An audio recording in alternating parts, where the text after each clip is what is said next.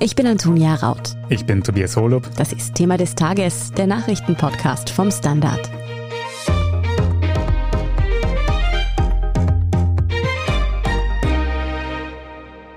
Gleich vorweg müssen wir Sie warnen, die Bilder, die Sie sehen werden, die sind verstörend. Die ZIP 1 im ORF beginnt gestern Donnerstag mit einer Triggerwarnung. So schockierend seien die Bilder der Zerstörung und des Leids, die uns aus der Ukraine erreichen. Videoaufnahmen und Fotos von zerstörten Häusern, sterbenden Menschen, Massengräbern. Je länger der russische Angriff dauert, umso schlimmer werden die Bilder des Kriegs. Erst vor kurzem hat die US-Zeitung New York Times viele schockiert, indem sie ein Foto einer auf der Flucht getöteten ukrainischen Familie auf ihrer Titelseite zeigte. Sind solche Bilder notwendig, um den Schrecken des Krieges zu zeigen? Oder überwiegt das Trauma, das sie bei den Betroffenen auslösen können? Und wie wirken die ungefilterten Bilder aus der Ukraine, die uns über soziale Medien erreichen? Darum geht es in dieser Folge. Frau Dr. Katharina Lobinger, Sie sind Kommunikationswissenschaftlerin und forschen unter anderem zum Thema Bildethik. Aktueller Anlass für die Diskussionen um Kriegsbilder in den Medien ist ganz speziell ein Foto, das in der New York Times veröffentlicht wurde. Vielleicht können Sie uns eingangs noch einmal grob beschreiben, was auf diesem umstrittenen Bild zu sehen ist. Man sieht mehrere Menschen. Vier Personen liegen auf dem Boden am Rande eines, es sieht aus wie ein Bürgersteig, kann man sagen, Gehsteig, liegen halb oben, halb unten. Sie sind offenkundig tot oder schwer verletzt. Von dreien sehen wir das Gesicht, von einer Person sehen wir das Gesicht nicht. Zwei Soldaten sind offenbar herbeigeeilt, um diesen Menschen zu helfen. Eine weitere Person, auch ein Soldat nehme ich an, weil ein Gewehr in der Hand schaut zu. Im Hintergrund geht eine Person durchs Bild. Das heißt, wir sehen, es ist gerade ein Anschlag passiert, ein Angriff, bei dem drei, dann lernen wir aus dem Text vier Personen gestorben sind. Es handelt sich dabei um eine Familie auf der Flucht, also die Mutter, zwei Kinder und, das ist etwas unklar, wahrscheinlich ein befreundeter Mann, der zuerst noch lebt, dann aber auch verstirbt. Welche Aspekte haben da jetzt konkret für Aufsehen gesorgt? Also anders gefragt, wo ist denn da die Grenze quasi zwischen dem normalen Kriegsbild und dem problematischen Kriegsbild? Jetzt sagen wir mal, ein Kriegsbild ist etwas, was nie normal sein darf oder ja. sein sollte. Aber es gibt natürlich Kriegsbilder, die wir akzeptieren als unproblematisch, bei denen wir sagen, okay, da steht das öffentliche Interesse, der Informationsaspekt im Vordergrund. Und dann gibt es eben die, wo wir sagen, da ist jetzt irgendwie vielleicht eine Grenze erreicht, vielleicht überschritten, vielleicht bewegen wir uns aber gerade an dieser Grenze. Und ein Punkt ist eben wirklich sozusagen in diesem Fall die Erkennbarkeit der Opfer. Es ist ein Zwiespalt, da stehen sich das Recht nach Information der Öffentlichkeit und der Informationswert und eben die Persönlichkeitsrechte und das Recht auf Intimsphäre der Opfer zum Beispiel gegenüber. Und gerade da setzt die gesellschaftliche Debatte an und das ist gut so. Das heißt, eine Debatte darüber, was können wir zeigen, was sollen wir zeigen, zeigt ja nichts anderes, als dass wir uns in unserer Gesellschaft über Normen verständigen. Und Normen sind variabel. Und es ist wichtig, dass wir diese Normen in unserer Gesellschaft entwickeln, weil daran orientieren wir uns im Alltag. Und hier ist eben sozusagen ein großer Knackpunkt. Wir sehen die Gesichter der Toten. Ist das in Ordnung oder ist das nicht in Ordnung? Und was ist daran aber konkret problematisch? Wie wirken solche Bilder auch auf LeserInnen einer Zeitung oder auch Menschen vor Fernsehgeräten? Ganz klar vorweg, ich bin nicht der Meinung, dass man hier die Gesichter hätte zeigen dürfen. Das hat folgenden Grund. Wir wissen, dass Bilder starke Wirkungen haben. Also auf der einen Seite sollen sie natürlich die Bevölkerung aufrütteln, sollen zeigen, welche Gräueltaten hier passieren. Und verstehen Sie mich bitte nicht falsch, ich bin absolut der Meinung, dass Bilder dieser Art gezeigt werden müssen. Aber gleichzeitig dürfen wir nicht vergessen, dass wir hier Opfer sehen. Und wir tragen eventuell dazu bei, diese Opfer ein zweites Mal zu Opfern zu machen, nämlich indem wir die Intimsphäre verletzen. Und die Frage ist wirklich, muss ich die Gesichter zeigen? Also ist das eine essentielle Information, die dem Bild mehr Gewicht gibt, die rechtfertigt, dass wir Personen in diesem sehr, sehr verletzlichen Moment, quasi im Moment ihres Todes oder kurz danach, auf diese Art und Weise exponieren. Was das jetzt mit den Betrachtern macht, da ist immer die Frage, wie viel müssen Betrachter aushalten? In diesem Fall wissen wir nicht genau, wer sind die Betrachter. Es war auf der Titelseite der New York Times, also große Zirkulation, große Reichweite. Das ist aber noch nicht alles. Das Bild wurde aufgegriffen und in sozialen Medien verbreitet. Es sehen auch Menschen, die vielleicht vulnerabel sind aufgrund früherer Erfahrungen, die vielleicht selbst Kriegserfahrungen, die selbst Fluchterfahrungen haben, die vielleicht selbst Menschen in Konflikten und Kriegen verloren haben oder ganz schlimm, es sehen Angehörige der dargestellten Personen. Wie wir wissen mittlerweile, der Vater dieser Familie, der nicht auf dem Bild ist, der Vater lebt, hat ein Interview mit der Washington Post gegeben und hat gesagt, er hatte vom Tod seiner Familie über soziale Medien, über diese Bilder erfahren. Also ich würde sagen, da ist wirklich eine Grenze erreicht. Ich muss aber auch dazu sagen, da ist nicht nur das Pixeln die Lösung oder Nicht-Lösung, denn der Vater sagte, er hat das Gepäck als erstes erkannt. Also das heißt, es gibt natürlich sehr viel mehr Identifikatoren, weil wenn wir ein Bild betrachten, sehen wir nicht nur die Hauptbotschaft, es sind so viel mehr Informationen im Bild und da reicht es oft eine Jacke, ein Gepäckstück, etwas zu sehen, etwas, was an den Alltag erinnert und dann wirklich eine traumatische Erfahrung auch für diese Angehörigen, für Freunde und Familie mit sich bringen kann. Und dann ist es, finde ich, schon nochmal ein Unterschied, ob man auch die Gesichter sieht in diesem Moment und ob man möchte, dass seine geliebten Menschen, Personen da auf diese Art und Weise in Erinnerung behalten werden. Sie sprechen schon an die potenziell traumatische Erfahrung für die betroffenen Menschen, für die Menschen, die auf den Bildern drauf sind, aber auch Angehörige oder Menschen mit ähnlichen Erfahrungen. Wie wirkt es auf solche Menschen? Welchen Schaden kann so ein Bild quasi anrichten? Das ist total schwer zu sagen. Da möchte ich kurz vorweg schicken, wenn man soziale Medien durchgeht, sieht man oft Kommentare, wo gesagt wird, okay, da ist ein Krieg im Gange, wir müssen wissen, was da vor sich geht und da müssen wir, die wir sozusagen wohlbehütet, cozy zu Hause sitzen im Wohnzimmer, das aushalten können. Das sehe ich nicht so. Wir wissen mittlerweile, dass Bilder stark traumatisieren können. Wir haben unterschiedliche Vor- Bedingungen, also Vorwissen, Vorerfahrungen etc. Niemand hat das Recht einzuschätzen oder aussagen zu dürfen, was ein anderer ertragen können muss. Vielleicht eine Mutter reagiert sehr sensibel auf tote Kinder. Jemand mit Fluchterfahrung sieht vielleicht ein Dorf, das genauso aussieht wie das eigene zerbombte Dorf. Und da können Traumata reaktiviert werden. Die Aussage, man muss das ertragen können, ist, die Bilder sind wichtig, die Bilder zeigen etwas, die Bilder haben Dokumentationsfunktion und wir müssen das sehen. Dem würde ich absolut zustimmen. Gar kein Widerspruch. Wir müssen sehen, was gerade passiert in der Ukraine. Aber die Frage ist, wie müssen wir das sehen? Wenn wir mit Bildern zu tun haben, die potenziell traumatisierend sind, müssen wir erstens zur Kenntnis nehmen, wir haben heute viele Bilder. Das heißt, das ist nicht das einzige Bild, das wir sehen. Wir sehen morgen wieder eines, wir sehen übermorgen wieder eines. Und dann ist die Frage, ist es gerechtfertigt, die Intimsphäre der Opfer zu ignorieren? wenn es etwas ist, wo wir von einem Bild zum nächsten wandern sozusagen.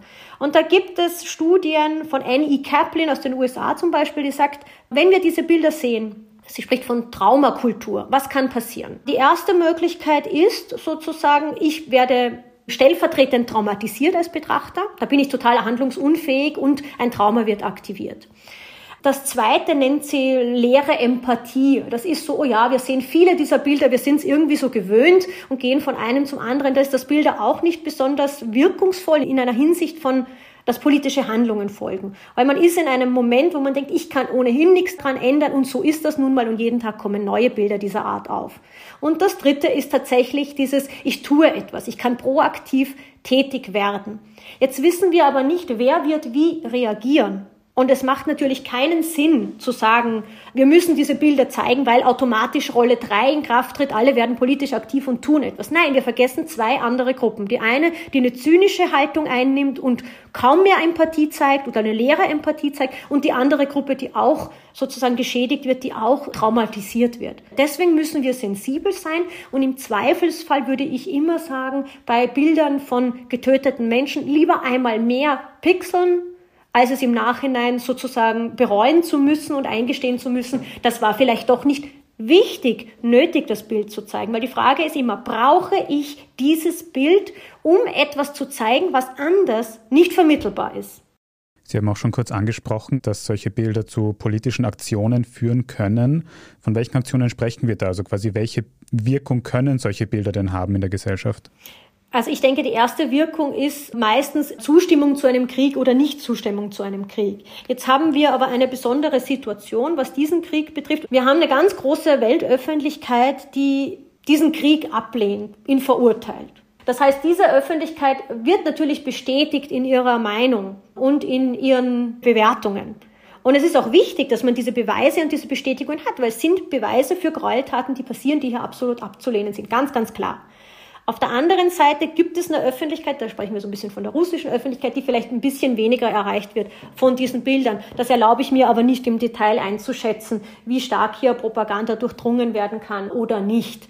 Aber es macht einen Unterschied. Also kann man diese Bevölkerung auch erreichen? Wird diese Bevölkerung auch aufgerüttelt, vielleicht um etwas dagegen zu tun, um auf die Straßen zu gehen etc.? Wir wissen, es ist ein ganz besonders schwieriges Umfeld, aber politische Mobilisierung wäre natürlich ein ganz wichtiger Schritt. Wir sehen ganz viel Mobilisierung im Übrigen auch in vielen europäischen Ländern. Da geht es dann natürlich eher um Hilfsgüter, da geht es um Spendensammlungen, da geht es um Aufnahme, da geht es um die Bereitschaft, Flüchtlinge zu empfangen und so weiter. Und da spielt natürlich die Information aus dem Kriegsgebiet eine ganz, ganz zentrale Rolle. Aber die Frage ist, brauchen wir jeden Tag die Bestätigung hier, dass es weitere zivile Tote gibt, die ich persönlich erkennen kann, deren Gesichter ich sehe, um diese Stimmung aufrechtzuerhalten? Wie ist es medienethisch zu bewerten, wenn hier nun auch Politiker ukrainische Politiker beispielsweise bewusst solche Bilder mehr und mehr verbreiten, um sie eben für ihre politischen Zwecke auch zu nützen, dass eben die Aufmerksamkeit nicht abflaut. Ja, ich würde sagen, das ist ein ganz, ganz normaler Prozess, unter Anführungszeichen wieder normal, weil wie gesagt, in Kriegskommunikation nichts ist normal, aber Bilder und visuelle Kommunikation sind seit jeher ein Kriegsmittel, ein strategisches Mittel zur Legitimierung oder Delegitimierung von Konflikten. Im Terrorismus werden Bilder explizit auch als Waffe eingesetzt. Also da geht es genau darum, zu zeigen, was bei einem Anschlag passiert, in der Hoffnung aus Attentätersicht, dass Medien das aufgreifen, dass diese Bilder zirkulieren. Das heißt, hier ist es auch nochmal eine besondere Dimension. Wir haben das gerade bei dem Attentat in Wien auch gesehen. Da gab es auch eine ganz große und starke medienethische Debatte damit, ob man Bilder oder Videos von Menschen im Moment ihrer Tötung zeigen darf oder ob man da nicht eher, und da würde ich sagen auf jeden Fall, den Terroristen in die Hände spielt. Aber man sieht auf jeden Fall, es gehört zum Strategierepertoire von Krieg und Krisenkommunikation seit jeher. Wie man manche Bilder eben doch zeigbar machen könnte, was Triggerwarnungen bringen und ob wir uns von den Bildern des Krieges ab und an auch einfach eine Pause geben müssen, darüber sprechen wir gleich. Bleiben Sie dran. Guten Tag, mein Name ist Oskar Bonner. Ich habe den Standard gegründet, weil es damals einfach keine unabhängige liberale Qualitätszeitung gab. Guten Tag, mein Name ist Anna Haber und ich lese den Standard, weil er genau das noch immer ist. Und das ist heute so wichtig wie damals. Der Standard, der Haltung gewidmet. Frau Dr. Lobinger, wir haben bereits darüber gesprochen, dass man Gesichter ja zum Beispiel verpixeln kann, beziehungsweise nicht direkt zeigen muss. Wie kann man Bilder denn entschärfen, sehbar machen und sollte man das tun? Also ich denke, ja, das sollte man. Wenn ich das Beispiel nochmal der New York Times, der getöteten Familie nehme, das war eine berühmte Fotojournalistin, Lindsay Adario, die dieses Foto gemacht hat. Und sie selbst sagt, in dem Moment, als das passiert ist, sie war direkt daneben, hat quasi gesehen, wie diese Familie stirbt, hat sie gedacht, I can't take this photo, I must take this photo. Also ich kann das Foto nicht machen, ich muss es machen. Das heißt, in diesem Moment war ihr schon total bewusst, dass das jetzt ein Zwiespalt ist. Es ist ein wichtiges Dokument, es ist ein wichtiger Beleg. Und diese Entscheidung hat sich in den Redaktionen fortgesetzt. Zeigen wir es, zeigen wir es nicht. Und wie gesagt, es ist eine ethische Frage, es ist eine moralische Frage.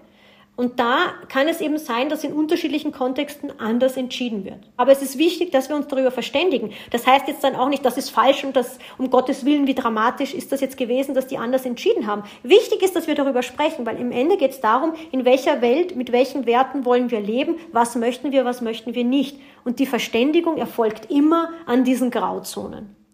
Eine andere Möglichkeit, um solche Bilder oder auch Videos zu entschärfen, sind sogenannte Triggerwarnungen, also quasi ein Hinweis, Vorsicht, dieses Bild, dieses Video enthält Gewalt. Wenn Sie das nicht wollen, dann schalten Sie weg. Aber macht es dann wirklich jemand? Schaltet man dann wirklich weg oder sind diese Triggerwarnungen quasi sinnlos? Triggerwarnungen sind durchaus wichtig. Man schaltet wahrscheinlich nicht weg, aber man weiß, was jetzt kommt. Das heißt, man kann sich in eine entsprechende mentale Position bringen. Und das ist, glaube ich, auch so ein Problem auf Social Media. Ich habe vorher in unserem Eingangsgespräch kurz über Katzenbilder im Internet gesprochen. Man scrollt gerade noch durch nette Kontexte und plötzlich sieht man Kriegstote. Da ist man eher unvorbereitet darauf. Und da ist vielleicht der Schock besonders dramatisch. Eine entsprechende Einbettung, eine entsprechende Erzählung herum und auch ein sensibler Umgang zu sagen, Leute, wir wissen, das, was wir jetzt zeigen, das ist echt brutal. Achtung, ja. Also man kann psychologische Abwehrmechanismen, könnte man es vereinfacht sagen, aktivieren. Man weiß, was jetzt kommt und kann sich darauf einstellen. Und das macht keinen großen Unterschied. Aber de facto in den meisten Fällen wird man natürlich nicht wegschalten, wird auch nicht drüberblättern etc. Sie haben vorher auch schon erwähnt, dass gerade in sozialen Medien Bilder gezeigt werden, die in konventionellen Medien nicht gezeigt werden sollten oder auch gar nicht gezeigt werden könnten. Ist es denn, dass diese Bilder nun trotzdem verbreitet werden, im Grunde eine, hart gesagt, doch Bereicherung für den Diskurs, da sie zumindest eben dokumentieren, was passiert und das auch zugänglich gemacht wird? Oder ist das doch eher problematisch? Ich sehe es eher problematisch. Und zwar, wir haben ein funktionierendes journalistisches System. Ich rede jetzt von Österreich natürlich. Ich gehe davon aus, dass unsere Journalisten mit ihren Berufsnormen es schaffen, und es tun sie auch, uns über die Begebenheiten zu informieren. Und zwar in einer Art und Weise, die dem entspricht, was wir von Journalismus erwarten. Ich denke nicht, dass User auf Social Media diese Rolle übernehmen können. Und da würde ich sagen, ist es in dem Fall keine Bereicherung, dass ich dann noch grauenvollere Bilder sehe, als die Journalisten sie uns zumuten wollen. Auch beim Terrorakt in Wien haben wir Bilder gesehen, deren Grenzwertigkeit diskutiert wurde. Und ich denke, wird diese Rolle erfüllt von Journalisten, dann brauchen wir nicht noch zu sehen, was vor Ort an nicht immer genau verifizierbaren Fotos sozusagen zirkuliert. Weil oft wissen wir ja gar nicht, in welchem Kontext ist ein Foto entstanden. Die große Leistung von Fotojournalisten ist ja uns den Kontextrahmen mitzugeben. Was ist da passiert? Was genau sehen wir auf diesem Bild? Weil wenn uns nicht gesagt wird, was wir auf dem Bild sehen, können wir es nicht einordnen. Und wir sehen ganz viele Bilder aktuell in sozialen Medien, die vermeintlich aus der Ukraine stammen, dann aber doch nicht, weil sie in anderen Kontexten entstanden sind. Und dann müsste jeder von uns Journalist werden, einen Background-Check durchführen, entscheiden können, ist das jetzt tatsächlich, was es vorgibt zu sein, was sehen wir hier eigentlich.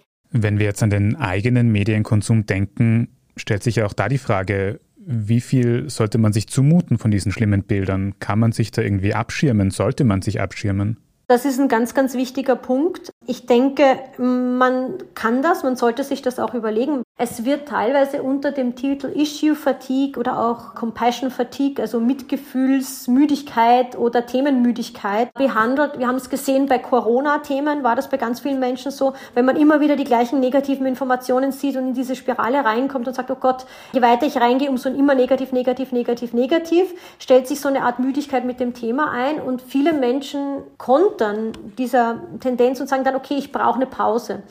Ich reglementiere meine Nutzung von sozialen Medien oder von Nachrichten etc um das Gefühl zu haben, wieder diese Agency, also diese Selbstbestimmtheit über den Informationskonsum zu haben. Und das ist, glaube ich, schon eine wichtige Entscheidung zu sagen, okay, mir ist das jetzt gerade alles zu viel. Dann ist das, und da betone ich wiederum, nicht ein persönliches Defizit, weil, wie gesagt, ich wiederhole, niemand kann einschätzen, wann jemand traumatisiert wird. Niemand kann einschätzen, wann es für wen aus welchen Gründen zu viel ist. Und da ist auch ein partieller Rückzug oder eine Diät, wenn wir so wollen, von Nachrichten von Informationen durchaus angebracht. Es sollte allerdings nicht so weit gehen, dass man sich komplett aus der Mediennutzung zurückzieht, weil die ist in demokratischen Gesellschaften wichtig, um über Themen informiert zu sein. Das heißt, es darf keine totale Abschottung werden. Und vor allem, es darf nicht eine Hinwendung zu alternativen, unter Anführungszeichen, Medien und Kanälen werden, wo man eher das hört, was man hören möchte wir haben Fragmentierung der Gesellschaft und so weiter. Das wurde alles schon diskutiert. Es zeigt de facto nur, wie wichtig Medien und mediale Informationen, vor allem journalistische Informationen, für eine Gesellschaft sind und auch für den gemeinsamen Diskurs. Mhm. Was würden Sie denn als Kommunikationswissenschaftlerin den MedienmacherInnen in der aktuellen Situation mitgeben? Welche Bilder und Videos sollte man Ihrer Meinung nach zeigen und was sollte man gerade eben nicht zeigen? Ich glaube, es steht mir gar nicht zu, da den Medienmachenden so viel sozusagen auf die Agenda zu schreiben, weil ich denke, Fotojournalismus und Journalismus auch in Österreich macht einen wirklich großartigen Job in den meisten Fällen. Ich greife mal vage ein Zitat von Forscherinnen auf, das ich jetzt persönlich umformuliere so ein bisschen, aber der Sinn ist der. Was wichtig ist, ist, man geht davon aus, dass es eine moralische Frage ist, dass emotionale Erschütterung, Legitimierung und Unterstützung zu einem Krieg vorantreibt oder eben die Unterstützung entzieht. Da sind wir uns einig. Das heißt, es ist eine moralische Frage. Wir wollen aufrütteln. Wir wollen, dass diese Aufrüttelung passiert. Der zweite Teil, und das ist das, wo man vielleicht drüber nachdenken muss, gerade im Bereich der visuellen Kommunikationsforschung. Das heißt nicht, dass das immer Jetzt zitiere ich ein paar Forscher, nicht immer durch eine möglichst realitätsnahe Abbildung toter, geschundener und zerfetzter Körper erreichbar ist. Und ich glaube, das ist der Punkt. Es gibt viele Arten und Weisen, in denen wir über Konflikte berichten können. Und wie gesagt, ich wiederhole, wir sollen das, wir müssen berichten, wir müssen diese Berichte haben. Die Frage ist nur die Art und Weise. Und was riskieren wir, wenn wir auf eine bestimmte Art und Weise kommunizieren? Ich habe potenzielle Traumatisierungen etc. genannt. Und der Presserat in Österreich dazu hat großartige Entscheidungen getroffen, auch in Bezug auf den Terrorakt in Wien. Da gibt es ausführliche Diskussionen, warum etwas in Ordnung war oder nicht in Ordnung war. Und in Ordnung ist immer natürlich aus aktueller Sicht, aus den moralischen Grundregeln, die wir uns aktuell stellen. Und da wurde ganz stark auch der Opferschutz in den Vordergrund gerückt. Und niemand hat in Frage gestellt, dass man über das Attentat berichtet. Da sind wir uns alle einig. Wir müssen etwas dazu sehen. Wir müssen das vor Augen geführt bekommen. Aber wie? Und da ist wirklich Fingerspitzengefühl gefragt. Und ich würde sagen, in den meisten Fällen ist das absolut vorhanden. In solchen Fällen wie bei der New York Times bin ich hundertprozentig sicher. Es gab eine ausführliche Diskussion in der Redaktion, ob das Bild gezeigt werden soll oder nicht. Ich wäre zu einer anderen Einschätzung gekommen. Also zeigen ja, aber verpixeln. Die New York Times hat anders entschieden. Und jetzt haben wir diese wichtige Debatte darüber. Und das ist ein ganz, ganz wichtiger Baustein so essentiell jetzt gerade also Bilder, Fotos, Videos aus der Ukraine sind, um uns bewusst zu machen, was dort passiert. Umso wichtiger ist auch die ethische Diskussion darüber, was eben gezeigt werden sollte und was nicht. Vielen Dank, Frau Dr. Katharina Lobinger, für das Gespräch. Sehr, sehr gerne. Falls Sie sich jetzt fragen, wie wir im Standard mit den Bildern des Krieges umgehen. Bei uns werden grundsätzlich keine Fotos von Leichen gezeigt, nämlich um die Würde der Opfer zu wahren. Und auch Aufnahmen von Blut zeigen wir nicht. Es gibt aber Ausnahmen, nämlich dann, wenn die Aussage eines Kriegsbildes einfach zu wichtig ist, um es nicht zu zeigen. Vor der Veröffentlichung wird das in der Redaktion aber intensiv diskutiert. Wenn wir dann in Ausnahmefällen solche Fotos zeigen, dann werden Sie auch immer eine Begründung dazu lesen oder hören. In manchen Fällen, wie etwa bei dem besprochenen Foto aus der New York Times, entscheiden wir uns auch dazu, darauf zu verlinken und das mit einem Warnhinweis zu versehen. Um es mit den Worten unseres Chefredakteurs Martin Kotinek zu sagen, schlussendlich sehen wir es als unsere Aufgabe zu dokumentieren, was in der Welt passiert und zugleich auch der Medienethik gerecht zu werden. Falls Ihnen diese Folge jetzt gefallen hat, dann können Sie uns auch unterstützen. Am besten mit einem Standard-Abo oder einem Premium-Abo über Apple Podcasts. Bleiben Sie auf jeden Fall dran, denn wir sind gleich zurück mit unserer Meldungsübersicht. Eine kleine Wohnung im Zentrum, das wär's. Ich will ein richtiges Zuhause für meine Familie. Mein Traum, ein Haus am See was auch immer Sie suchen, Sie finden es am besten im Standard. Jetzt Immosuche starten auf Immobilien der Standard.at. Und hier ist, was Sie heute sonst noch wissen müssen.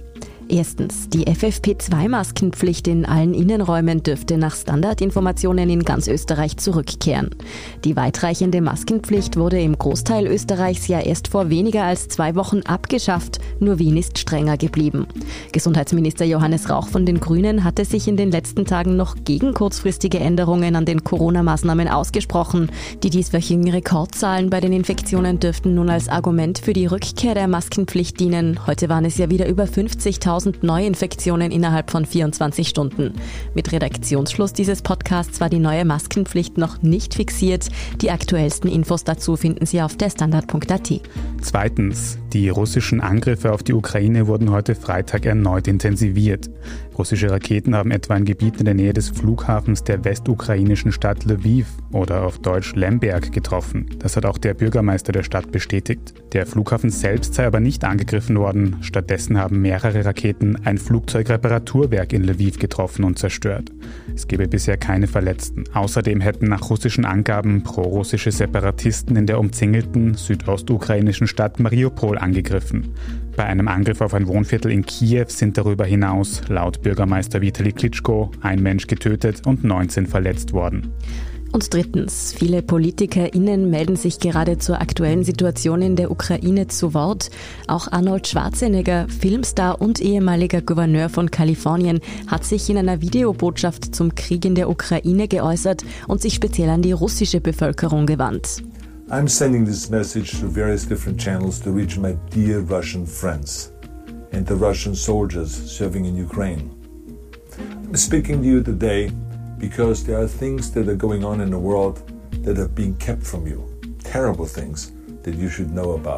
In dem etwa achtminütigen Video, das englische und russische Untertitel enthält, spricht Schwarzenegger vor allem über seine persönliche Verbindung zu Russland.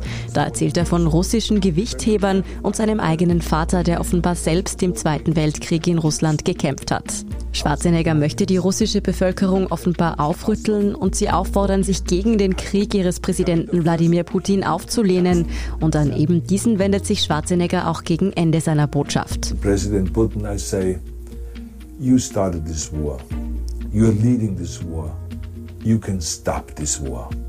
Die gesamte Videobotschaft von Arnold Schwarzenegger finden Sie auf der Standard.at, ebenso wie alles weitere zum aktuellen Weltgeschehen. Falls Sie Feedback oder Anregungen haben, dann erreichen Sie uns über podcast.derstandard.at und am besten abonnieren Sie uns auch gleich noch bei Ihrer liebsten Podcast-Plattform, damit Sie keine weitere Folge von Thema des Tages verpassen. Das hilft uns wirklich sehr, also gerne auch Freundinnen und Freunden weiterempfehlen.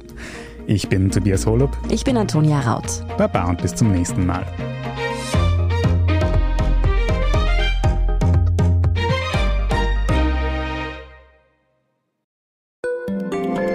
Job mit mehr Verantwortung wäre super. Ich will eine bessere Work-Life-Balance. Es muss ganz einfach Spaß machen. Welchen Weg Sie auch einschlagen möchten. Er beginnt bei den Stellenanzeigen im Standard. Jetzt Jobsuche starten auf Jobs der Standard.at.